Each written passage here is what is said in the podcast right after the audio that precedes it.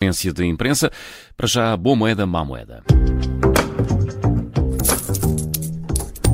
Como é hábito com o Paulo Ferreira, Paulo, hoje trazes uma má moeda.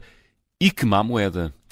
É, é muito má começar por aquilo que, no fundo, é, é o problema no terreno, que é o conflito no Médio Oriente, esta escalada agora eh, entre Israel e o Hamas, e vai seguramente ter impacto no nosso bolso. Aliás, já ontem tivemos os primeiros sinais disso. Uh, estamos a falar de uma região que é fundamental uh, para o fornecimento de energia a todo, a todo o mundo. Uh, estamos a falar essencialmente de petróleo e de gás, e, e por mais descarbonização que já tenha sido feita, obviamente que ainda estamos muito, muito dependentes do petróleo e do uhum. gás sobretudo para, para, para a, a, chamada mobilidade. Portanto, tudo o que acontece ali é importante. É importante e acaba por ter impacto hum. depois hum. um pouco em todo lado. Uh, o preço do petróleo ontem uh, abriu logo de manhã, já com o conflito no terreno a aumentar 5%, depois aliviou um pouco ao longo do dia, mas mesmo assim as cotações fecharam na Europa a subir 3% em relação àquilo que era a referência na, na sexta-feira, no fecho da semana passada. Uhum.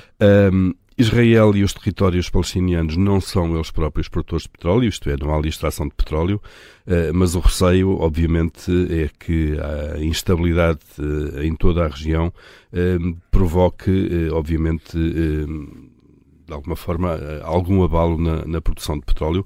O Médio Oriente produz cerca de um terço do petróleo que é consumido em todo o mundo. Um, e, portanto, pode ser isto que está em causa de alguma maneira, alguma, alguma, alguma redução da produção. E, e se vier a haver problemas na navegação no Estreito de Hormuz, uh, por questões uh, de segurança militares, é cerca de 20% do consumo mundial que fica refém deste conflito, neste caso só, uh, de facto, pela, pela questão do transporte que costuma ser feito através do Estreito de Hormuz.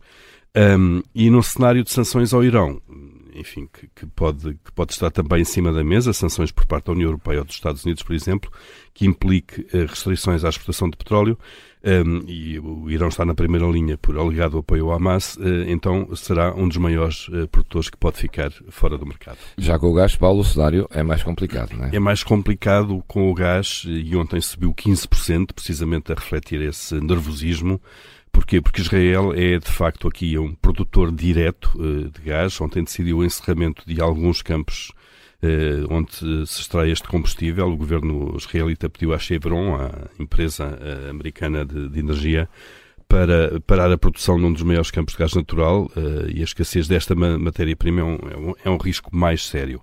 Uma parte do gás natural que é extraído em Israel é depois distribuído para, para a Europa, através do Egito. Portanto, estamos novamente aqui perante um cenário de subida de preços da energia, aliás, já começaram ontem, uhum. que depois, obviamente, se vai transmitir até o produto final, que chega às nossas casas e às, e às empresas.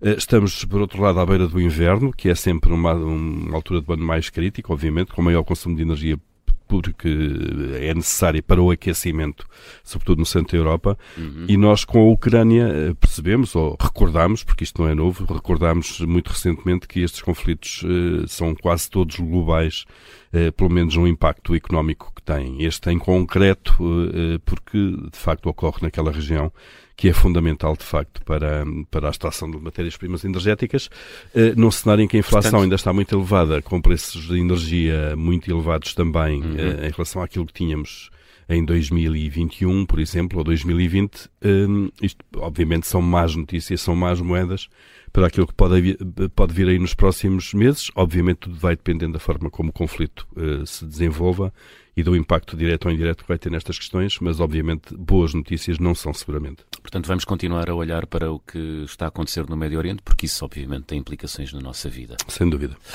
Boa moeda, má moeda com o Paulo Ferreira.